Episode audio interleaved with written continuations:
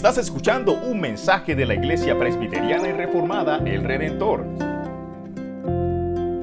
A vez en cuando in- intento um, estar a dieta, ¿ya? porque me siento mejor, tengo más energía, sobre todo es, bueno para el cuerpo, ¿no? a veces estar a, dieta.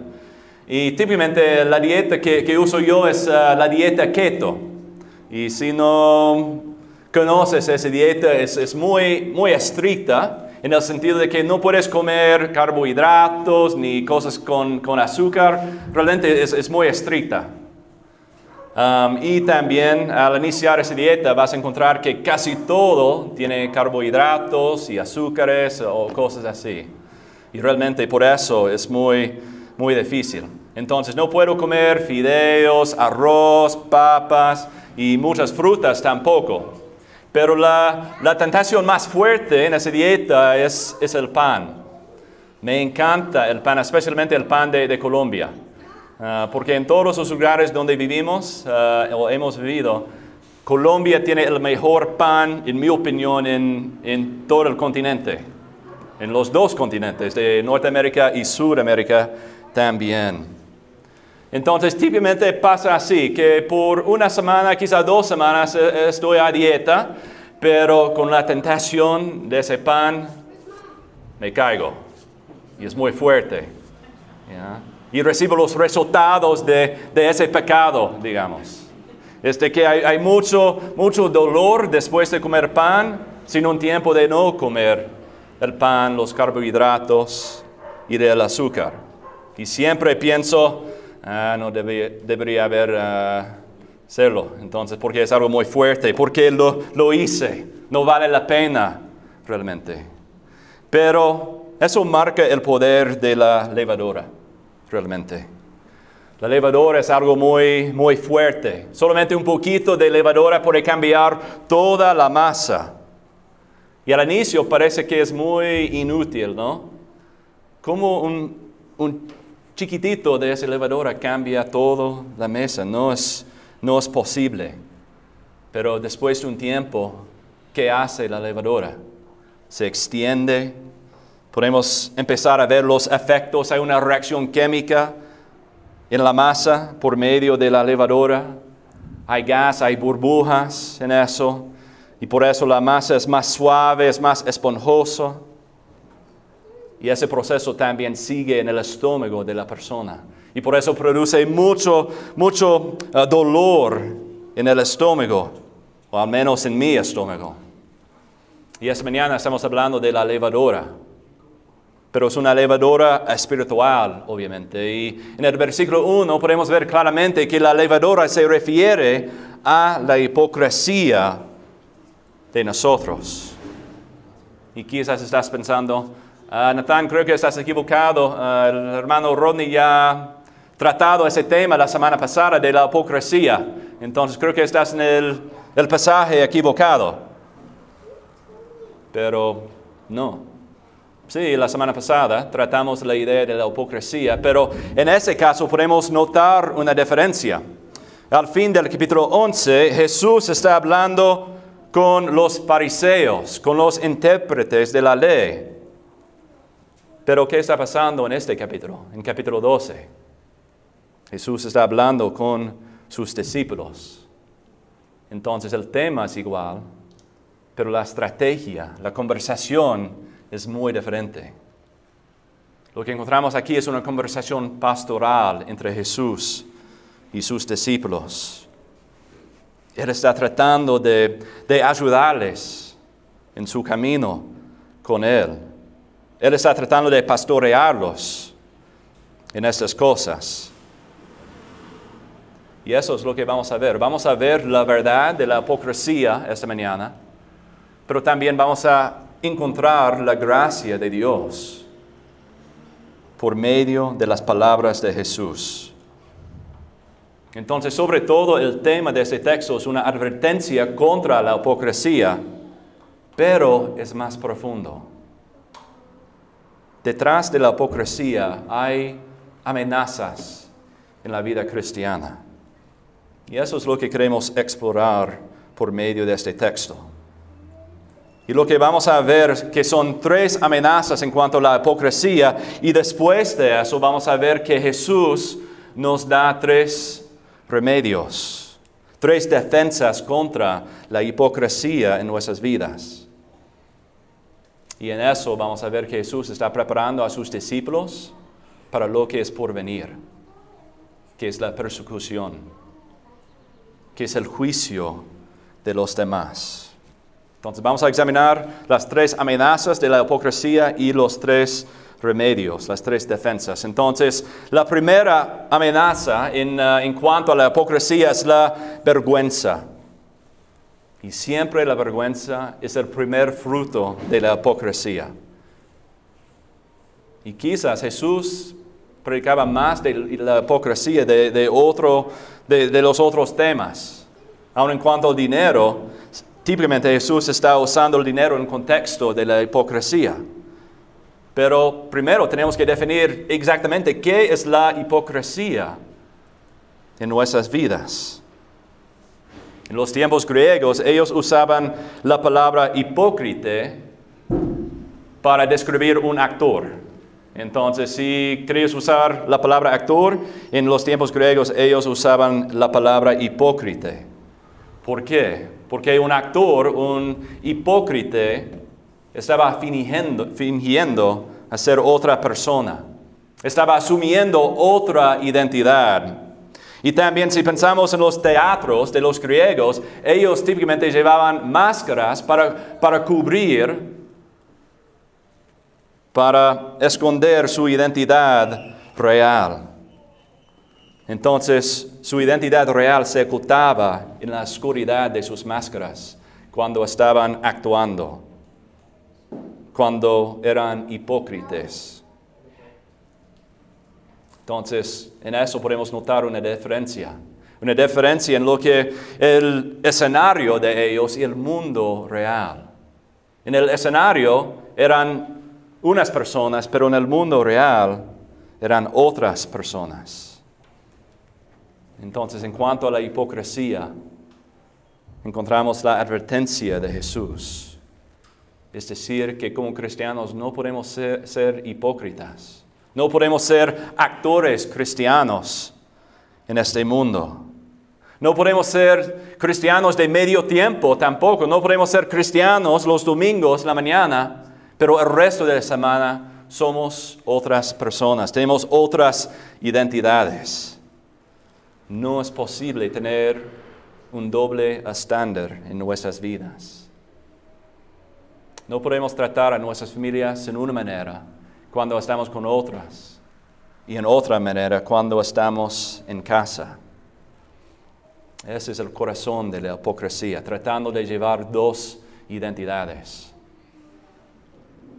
Pero encontramos aquí la advertencia de Jesús en los versículos 2 y 3. Déjame leerlo otra vez. Nada hay encubierto que no haya de, ser revelado, ni oculto que no haya de saberse.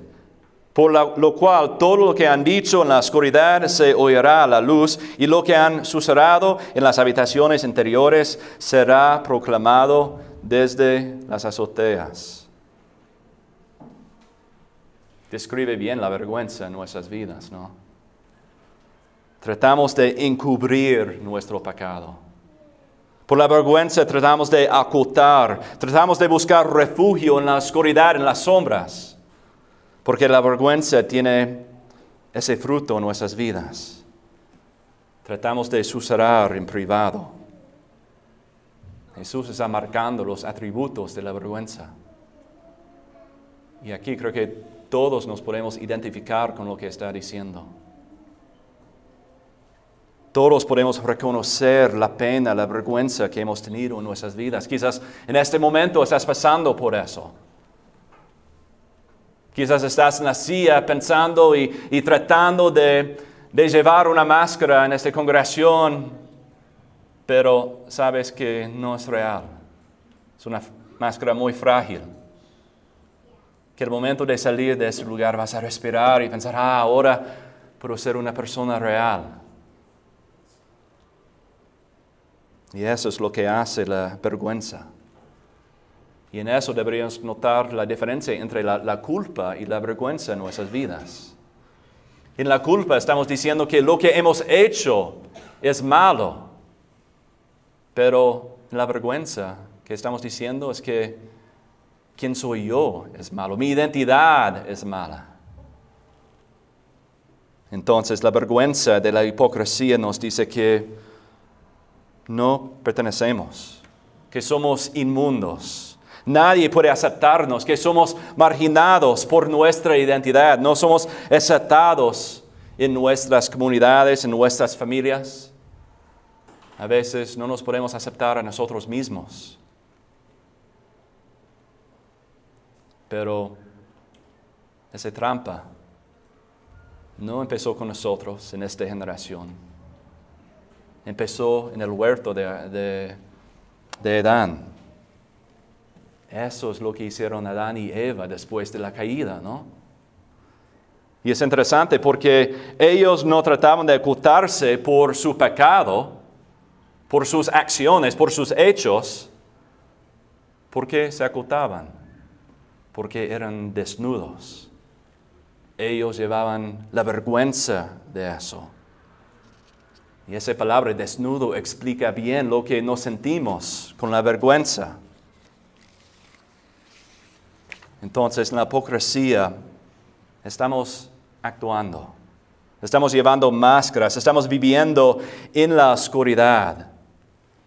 Y por eso la culpa que tenemos se ha convertido a vergüenza.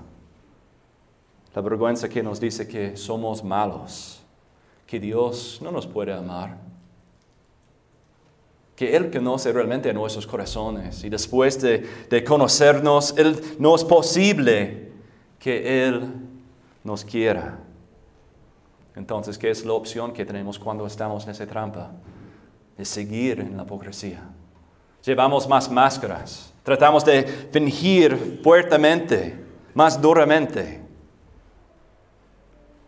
Pero la advertencia de Jesús en este texto rompa las máscaras realmente.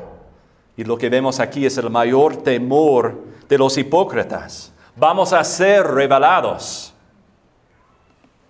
Vamos a ser conocidos. Habrá luz en nuestras vidas. Y todo lo que estamos tratando de ocultar va a levantar a la superficie y todo será público.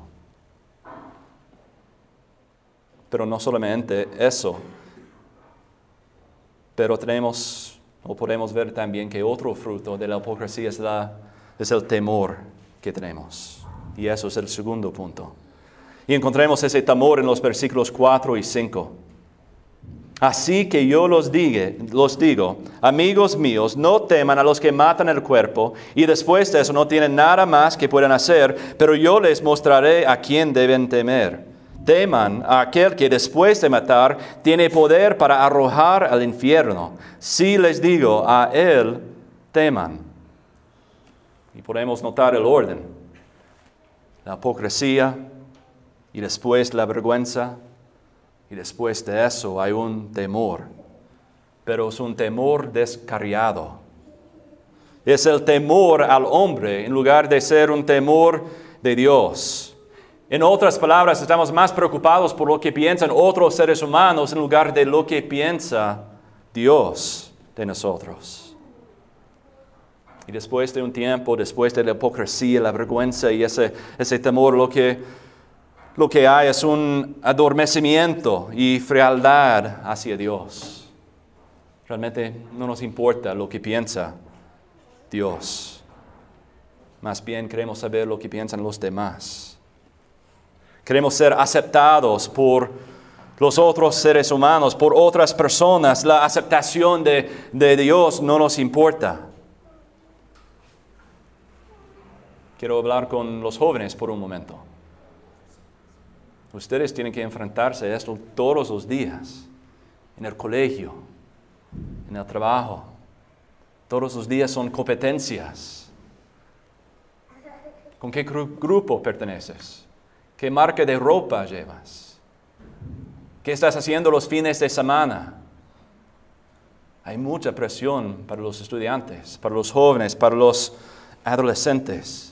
Y con esa presión, ¿qué pasa? Podemos encontrar la hipocresía en nuestras vidas. Hacemos las cosas que no queremos hacer, hacemos las cosas que sabemos que no deberíamos hacer, pero por la presión de otros, lo hacemos. Pero hay un secreto. Ese problema no solamente es para los jóvenes, para los adolescentes, es así para todos nosotros. Nos sentimos las cargas de este mundo. Todos nosotros hemos vivido en la hipocresía. Culturalmente hemos visto la importancia de llevar máscaras, de, de presentarnos en una manera cierta, que realmente no es la verdad. Todos luchamos con esta idea. ¿Y por qué? Porque los adultos también tienen temor al hombre. Entonces, con eso también Jesús tiene una advertencia. Y me encanta la, primera advertencia que, encontramos en el versículo 4. Él dice, no, teman. ¿Por qué? ¿Qué es la advertencia acá? Jesús está diciendo, no te preocupes, la única cosa que pueden hacer es matarte. No, no más. Ah, ok, gracias Jesús, son, son buenas, buenas nuevas. Pero esa es la realidad. Solamente pueden matarnos. Solamente este mundo tiene control para matarnos y nada más, pero no pueden hacer nada con nuestras almas, con nuestras vidas eternas. Y eso es el consuelo que encontramos aquí. Que nuestra vida eterna descansa solamente en las manos de Dios y nadie más, y en nada más.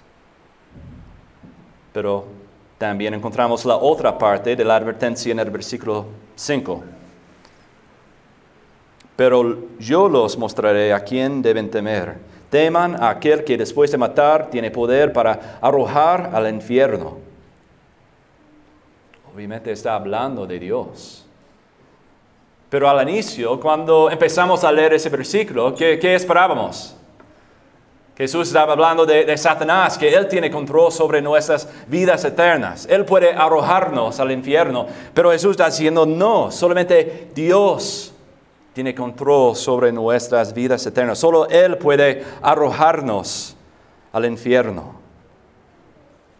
Hermanos, no podemos aguar, diluir el mensaje que vemos en este texto. Muchas veces no queremos hablar del juicio de Dios, no queremos hablar del, del infierno. Pero Jesús está proclamando la soberanía de Dios en este pasaje. Solo Él puede arrojarte al infierno. Y por eso Jesús dice, sí, les digo, a Él teman. No hay otra persona sino a Él, a Dios. Entonces, si un fruto de la hipocresía es la vergüenza y el temor, el temor descarriado, también el otro fruto es el rechazo. Y eso es lo que encontramos en los versículos 8 y 9. Y dice ahí, les digo que a todo el que me confiese delante de los hombres, el Hijo del Hombre lo confesará también ante los ángeles de Dios. Pero el que me niegue delante de los hombres será negado delante de los ángeles de Dios. Eso es el resultado final de la hipocresía. Es el rechazo de Jesús. Si negamos a Él, Él va a negarnos a nosotros también. Y esa cadena tiene sentido. La hipocresía produce la vergüenza, la vergüenza produce un temor al hombre y con ese temor al hombre, ¿qué hacemos? Elegimos a los otros seres humanos en lugar de elegir a Dios y a la santidad y a la autoridad de su palabra. Es decir, que el mundo es hostil a Jesús. Entonces esa es la pregunta para nosotros. En nuestra hipocresía, ¿estamos buscando la aprobación de los hombres o la aprobación de Dios? Y con esa pregunta nos revela si tenemos la hipocresía o no. Pero en el verso 9, déjeme leerlo otra vez, encontramos algo interesante. Dice, pero el que me niegue delante de los hombres será negado delante de los ángeles de Dios. Y a todo el que diga, ah, ah, perdón, um, entonces allí está hablando de, de los ángeles de Dios. Pero, ¿por qué? ¿Por qué delante de los ángeles? Debería decir delante de Dios, ¿no? Pero, ¿por qué es así? Está mostrando que el rechazo de Jesucristo por nuestra hipocresía va a ser algo público. Ahora pensamos que podemos ocultar la hipocresía y quizás podrías llevar las máscaras por toda la vida, hasta la muerte. Pero en ese día final va a ser algo público. Todos van a conocer la hipocresía que tenemos. Y para la hipócrita es la peor pasadilla, el rechazo público y final. No hay cambio después de eso, no hay oportunidad para el arrepentimiento. Es el juicio final y es algo público. Pero, ¿por qué delante de los ángeles? Porque si fuera delante de Dios no tendría mucho sentido, ¿no? Porque Dios es soberano. Es por su elección, es por su predestinación que tengamos la salvación. Entonces, Jesucristo no tiene que dar un informe al Padre, porque todo está en sus manos, en su sabiduría. Está delante de los ángeles, porque va a ser algo público. Dios el Padre ya conoce lo que está pasando en nuestros corazones. No podemos ocultarnos de Él. En este momento nos conoce. Y también vemos que en este caso Jesús no está hablando teóricamente. Mira lo que dice en el verso 11. Uh, Cuando los lleven a las sinagogas y ante de los gobernantes y las autoridades, no se preocupen de cómo o de qué hablarán en defensa propia o qué van a decir, porque el Espíritu Santo en esa misma hora les enseñará lo que deben decir. Nota lo que dice. No dice si los llevan, dice cuándo los lleven. Es decir, que los discípulos de Cristo van a enfrentarse la persecución. Van a enfrentarse con dificultades de este mundo, en las que todos vamos a tener que decidir, ¿estoy buscando la aprobación de, de seres humanos o estoy buscando la santidad de Dios? ¿Estoy viviendo en la hipocresía? ¿O estoy sincero con lo que creo, con lo que hago frente de Dios? Y en ese momento que nos pase, que sea la persecución como, como así, como vemos en las escrituras, o otro, otro tipo de persecución o dificultad, vamos a tener que decidir en ese momento a quién estamos siguiendo. ¿A quién estamos obedeciendo? ¿Tenemos el miedo, el temor de Dios o el miedo, el temor al hombre? Pero por esta razón, la persecución, las dificultades son buenas noticias para nosotros. ¿Por qué? ¿Cómo es posible que la persecución es, es algo buena para nosotros? ¿Qué hace la persecución? ¿Qué hacen las dificultades de este mundo? Cuando nos sentimos solos, cuando nos sentimos en la prueba de Dios. ¿Cuáles son los efectos de eso? Eso es lo que encontramos en los versículos 2 y 3. Nada ha encubierto que no haya de ser revelado, ni oculto que no haya de saberse. Por lo cual todo lo que han dicho en la oscuridad se oirá a la luz, y lo que han susurrado en las habitaciones interiores será proclamado desde las azoteas. ¿Qué significa eso? Esos versículos no se refieren al, día final, al día de juicio, sino Jesús está diciendo que por su gracia, por su misericordia, esas cosas van a ser reveladas en este mundo, en nuestras vidas. ¿Para qué? Para que podamos examinarnos, para que podamos ver realmente lo que está en el corazón. Porque es fácil ser decepcionados, engañados por la hipocresía, por el pecado. Entonces, por la gracia de Dios, el Espíritu Santo va a revelar el pecado, la hipocresía que tenemos. Entonces, ¿ves la persecución en esa manera? ¿Ves las dificultades de tu vida en esa manera? Como un don de Dios, como un regalo por lo cual Jesús está revelando lo que está en tu corazón. Muchas veces la respuesta es no. Pensamos, ¿por qué estoy sufriendo acá? ¿Por qué Dios me trata así? Pero el punto de eso es para que podamos arrepentirnos antes de que sea demasiado tarde.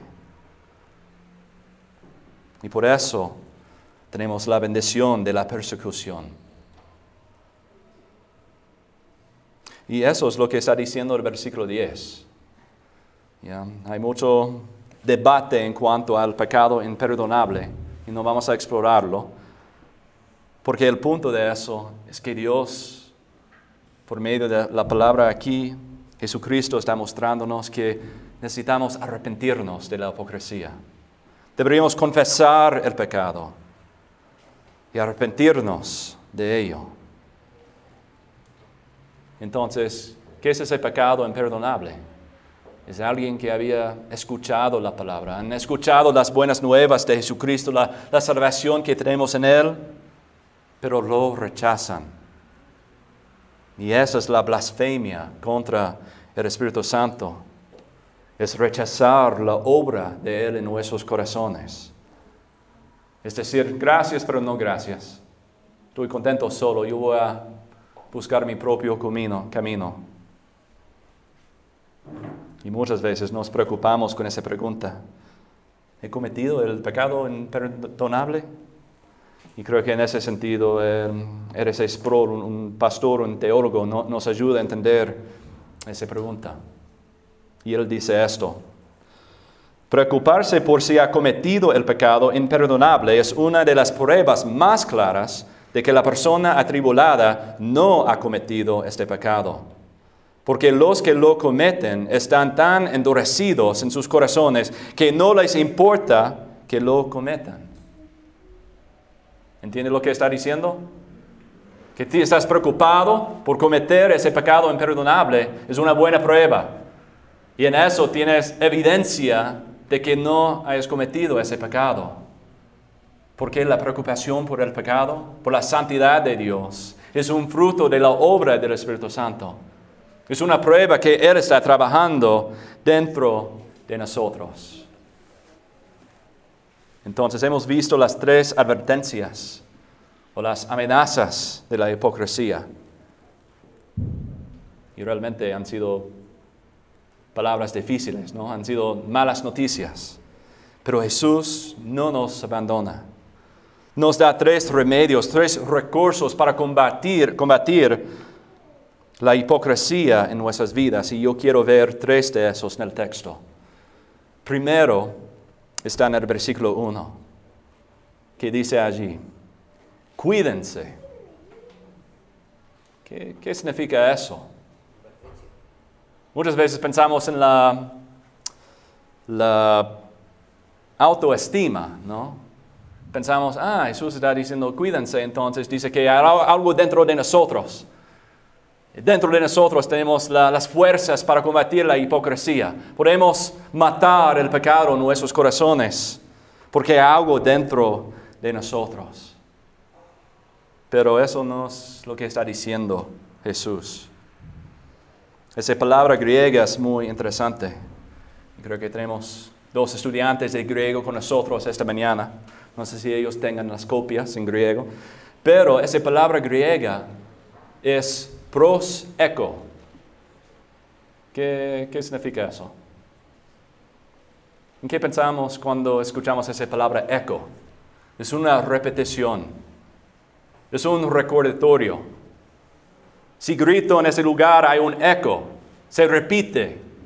Y eso es lo que está diciendo Jesús.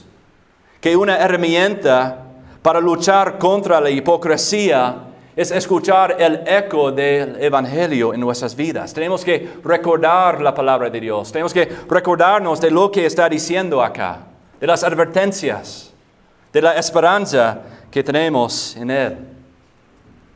Y por esa razón nos congregamos cada domingo, porque necesitamos el eco del Evangelio. No escuchamos la palabra y ya, ok, lo he escuchado y puedo seguir con mi vida aparte de, de la iglesia, aparte de la palabra. No, tenemos que recordarnos de sus advertencias, de la ley de Dios, del Evangelio de Dios. Tenemos que examinarnos regularmente. Y es por eso también que vamos a celebrar en unas semanas los sacramentos, porque los sacramentos nos recuerdan del Evangelio, son ecos de esas cosas. Es decir, que cuando leemos esa palabra, cuídense. Tenemos que predicar el Evangelio a nosotros mismos diariamente. Tampoco una vez a la semana no es suficiente. Diariamente tenemos que estar en la palabra. Pero hay otro consuelo acá también, y es lo que encontramos en el versículo 4. Así que yo les digo, amigos míos. Es la única vez en las escrituras, en el libro de Lucas al menos, donde Jesús les llama amigos a sus discípulos. ¿Por qué? ¿Qué es la importancia de esta palabra aquí, en este contexto? Jesús está diciendo que si crees en Él como Señor y Salvador, eres tu amigo, eres un amigo de Jesucristo y tu identidad está firme en esa realidad.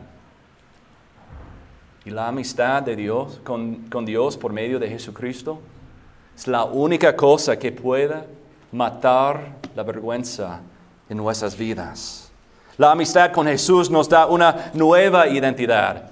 Entonces, aunque estamos preocupados por la, la, la aprobación de otros, encontramos la aprobación de Dios por medio de la amistad con Jesús.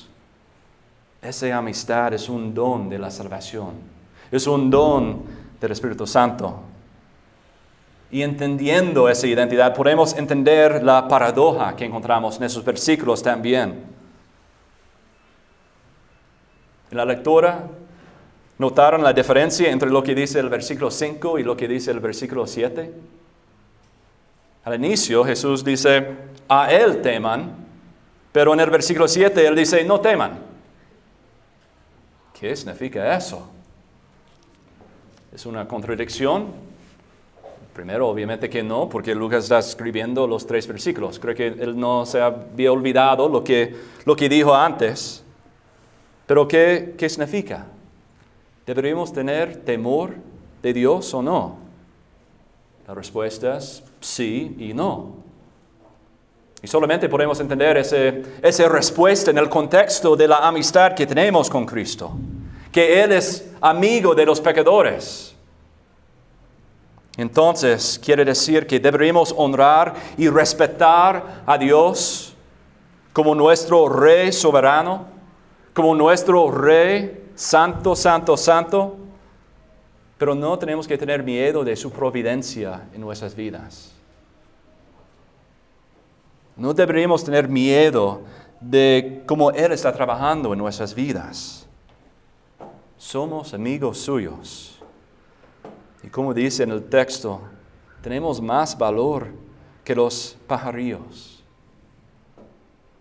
Los cabellos están contados. No tenemos que preocuparnos. Somos conocidos por Dios. ¿Te puedes imaginar eso? Que somos conocidos por Dios. El que no en nuestro corazón, pero sigue siendo nuestro amigo. No hay vergüenza allí. Somos libres de ella. Y es así para esta comunidad también. Jesús dice que son amigos, es plural, es una comunidad y eso es lo que compartimos en esta congregación, en, en esta familia de fe. Deberíamos encontrar libertad de la vergüenza en esta iglesia. Pero ¿qué significa? Significa que tenemos que ser vulnerables ante otros. Tenemos que tener vidas transparentes. Tenemos que compartirnos uno a otro lo que está pasando en la vida. Y en eso nosotros mismos podemos ser los ecos del Evangelio a los demás, para que ellos puedan escuchar la palabra, las buenas nuevas. Y eso requiere mucho riesgo. No es fácil ser transparente frente de Dios, mucho más frente de otras personas, otros pecadores. Pero eso es el llamado de la iglesia. Y eso es mi esperanza para esta congregación, porque vale la pena, vale la pena compartir tu vida con otras personas. Es una oportunidad para ver esas cosas antes de que sean públicos, delante de los ángeles de Dios, delante de toda la creación. Es algo que podemos practicar ahora mismo. Y después de eso encontramos el remedio final en los versículos 11 y 12. Cuando los llevan a las sinagogas y ante de los gobernantes, las autoridades, no se preocupen de cómo o de qué hablarán en defensa propia o qué van a decir. ¿Por qué? Porque el Espíritu Santo en esa misma hora les enseñará lo que deben decir. Es decir, que deberemos cuidarnos con el eco del Evangelio. Necesitamos reconocer que somos amigos de Jesucristo pero todo eso es por medio de la obra del Espíritu Santo. Sin esa obra no tenemos nada, no podemos hacer nada, no hay seguridad de nuestra salvación, pero en Él tenemos esa seguridad. Y en Él podemos estar libres de la hipocresía. Podemos ser libres de esa carga, de mantener dos identidades en nuestras vidas. Y por eso que el Espíritu Santo es nuestro consejero. Él es nuestro maestro, nuestro consolador. Vamos a cantar de eso en un ratito, en, la última canción del servicio. El Espíritu Santo aplica la obra de Jesucristo a nuestras vidas para que seamos libres de la culpa, ¿sí? Claro que sí, pero también libres de la vergüenza que pertenecemos a Él. Aún en ese momento de la muerte, el Espíritu Santo está con nosotros, nos da lo que necesitamos para ser fieles. No es porque somos fieles, es porque Él es fiel en nuestras vidas, según su propia voluntad, según su propio pacto que tiene con nosotros. Entonces, hermanos, hemos visto el corazón de Cristo. Hemos escuchado la advertencia de, un padre que nos ama, de un amigo que nos ama, que nos quiere. Podemos quitar la hipocresía de nuestras vidas. ¿Cómo? Recordándonos del Evangelio, recordándonos de nuestra identidad como amigos de Cristo y descansar en la obra del Espíritu Santo. Oremos. Este fue un mensaje por el misionero Nathan Bonham Puedes encontrar más información ingresando a www.iglesiasredentor.com.